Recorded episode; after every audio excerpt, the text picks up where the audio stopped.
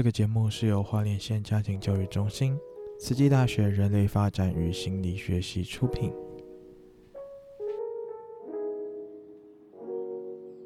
本节目是由出生于两千零一年至两千零四年的 Z 世代为您录制的八则亲子故事，有别于一般中年人跟你谈亲子教育，二十加年轻人为您说故事。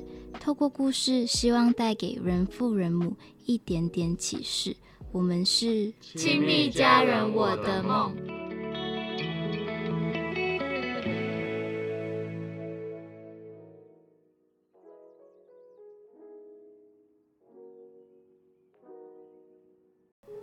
嗨，大家好，欢迎大家收听《亲密家人，我的梦》，我是晚秋。那我们今天邀请的来宾是雨琦。我们先请他简单聊聊自己的家人。Hello，大家好，我是慈济大学一年级的雨琦。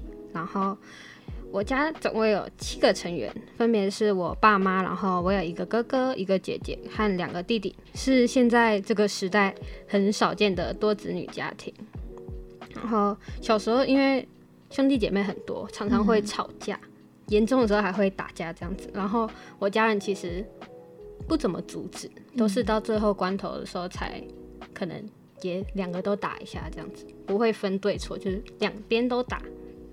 然后，因为我们家里小孩很多，所以在开销方面也是一个很大的问题。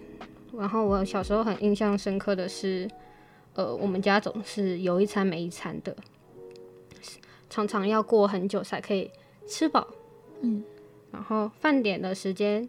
其实到现在也还是很不稳定，对。然后小时候我记得我们总是会问爸爸说有没有东西可以吃，然后什么时候可以吃饭。然后那时候我爸很多时候的回应，大部分回应都是说再等一下，叫我们再等一下这样子。然后我们就很无奈嘛，基本上就是会为了减少我们自己的饥饿感，然后就会跑去睡觉。哦，嗯。然后。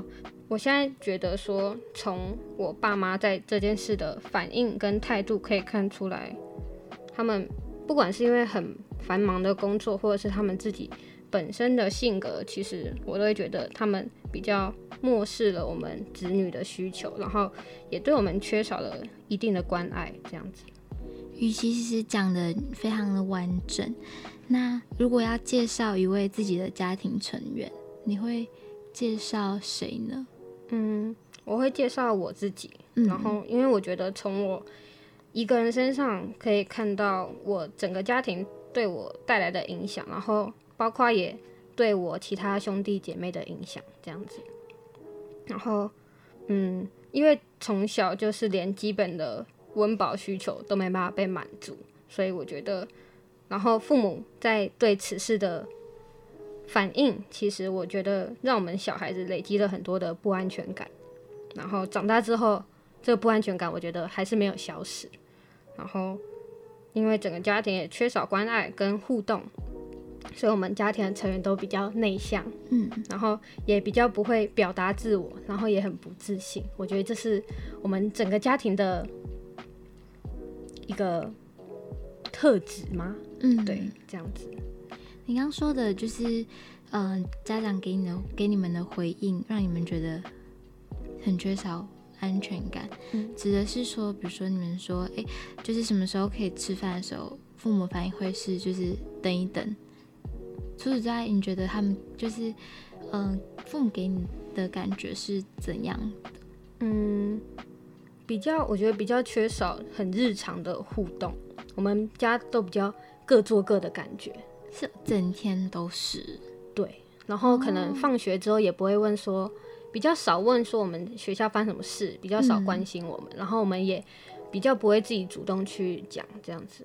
是因为个性嘛，就是可能爸爸妈妈本来就是比较硬一点点。对，我也觉得个性造就了我们小孩个性也这样子。哦，所以你们兄弟姐妹也就是都比较不会互相关心嘛？对，造成嗯。那呃，在加梦工作坊中，你选择做了怎样的梦呢？嗯，我觉得在课程中这个孵梦的环节对我来说很重要，因为就是家庭也影响我的性格，让我比较少，比较真的很没安全感，然后比较少去想这种会比较嗯伤心的事情。嗯啊，嗯，所以造成你对自己的其实觉察嗯也比较少。嗯，对，我觉得是这样，所以我要特别深入的去想，才可以比较想到比较多心理的东西这样子。然后我那时候最后敷完梦，我想做的梦是就是全家一起吃饭，然后大家放下手机，可以认真吃饭，然后或者是关心彼此的近况。然后那个时候在做梦的时候，嗯，那个时候，嗯、呃，在我们在餐桌上嘛，然后在餐点上桌的时候，其实我们小孩子还是有抢菜的举动，但是呢，我那时候我爸有制止我们。这让我觉得跟平常很不一样，因为我爸平平常其实比较不会去嗯管制我们这样子，就是不理你们，然后就是都各自各要抢，对，就抢，对，哦。然后我其实不是很喜欢这种行为。然后在梦里的时候，爸爸就是有关心每个人近况，然后我弟弟们有划手机的时候，爸爸也有制止，这让我觉得很棒。然后。嗯，过程中其实我还蛮开心的，而且觉得很平凡的一个情境，然后也让我觉得很温馨跟热闹。虽然有时候餐桌上突然大家没话讲，但是我觉得大家各自安静的、很认真的吃饭，我也觉得很棒。我想问，这样的愿望是从小就有吗？还是？是什么时候开始会希望？哎、欸，好想要热热闹闹的吃一顿饭。嗯嗯，我觉得可能从小就有，但是透过这个这次的课程的活动，我才有觉察到自己这个一个愿望。因为刚刚有聊到说，就是其实与其嗯，对于觉察自己需要比较花比较多的时间，这个也是嗯。从小就发现嘛，还是长大之后才发现自己？哎、其实，嗯，我好像没有太多的情绪。嗯，我觉得我国中、高中就有这种感觉，这让我其实蛮跟人际蛮有障碍的。对于人际方面，我会觉得比较难敞开自我，嗯、然后因为也很没安全感，嗯、比较不会去信任别人。嗯嗯嗯。那会不会都就是从小到大比较？独来独往一点点，嗯，我觉得有越来越有这种趋势，越来越有对哦。可嗯，嗯我也有在努力的去敞开自我，这样真的。那你做了什么？怎么做了什么？嗯，就是嗯，在讲话前我会选择先讲，然后不要管后果，嗯、然后不要管自己有没有说错话之类的，就是想讲什么就讲什么。感觉像是你对自己，就是这样让自己不要那么拘束。嗯嗯。了解那，嗯，好，那我们先回到那个梦境。那你在梦里面，你做了什么样的事情呢？嗯，我觉得就是很做一个很日常的我，嗯，然后在吃饭的时候，随着那个气氛的环境，然后我其实那时候很不由自主的笑了出来。嗯嗯，我其实可以想象，就是，嗯，就是比如说一个从小就可能。不管做什么都需要很小心，然后，呃，在家里可能大家吃个饭的时候也不会讲话，然后在梦里面就是感觉餐桌是大家聊天的声音是此起彼彼伏的，然后互相关心，就是可能爸爸会说：“哎，你不要这样，不要那样。”然后即使你不参与里面，可是你光是听着大家这么热闹、这么温馨的，其实真的好像会。暖暖的，不由自主的笑出来。那你觉得这样子的梦是只有你自己的故事吗？还是说你有看到一些什么样的现象？嗯，我做完这个梦之后，我觉得其实这个梦不是只有我一个人想做，因为在课堂中的老师跟同学其实都很向往一个很热闹的餐桌那个气氛，然后。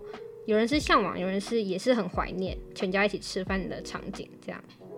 然后我觉得这个故事的背后，让我看到现在这个三 C 产品的时代，让我们不管是我们家还是其他人家庭，也有这种问题。让家庭之间的家人之间的隔阂更加严重。然后，如果像父母一样，跟我家一样，很漠视这个，很放任这个问题的存在的话，其实就是还是会让整个家庭很缺乏关爱跟对话，嗯，然后也会越来越越来越矛盾。那借着嗯这个节目的机会，你想要对哪一些人说一些现在不会说的话吗？嗯，我想跟我的家人还有。可能现在在听这个节目的观众说，就是现在的网络很发达，本来应该是让人与人之间的交流更没有障碍，但是却，嗯，大家却不自觉地沉迷在手机里面，然后忽略了跟身边人的互动。所以希望能透过我本次的分享，让大家。跟还有提醒一下大家，让大家意识到现在人常常忽略这个问题，然后希望大家都能多多关注身边的家人或是朋友。我相信，嗯，多跟彼此交流的话，可以减少改善家庭气氛啦。嗯，希望我们家，希望我们家人也能听到。真的，希望那道墙就是慢慢被敲碎。嗯，好。那今天谢谢雨琦的分享，那我们下一期再见，谢谢大家的收听，拜拜，拜拜。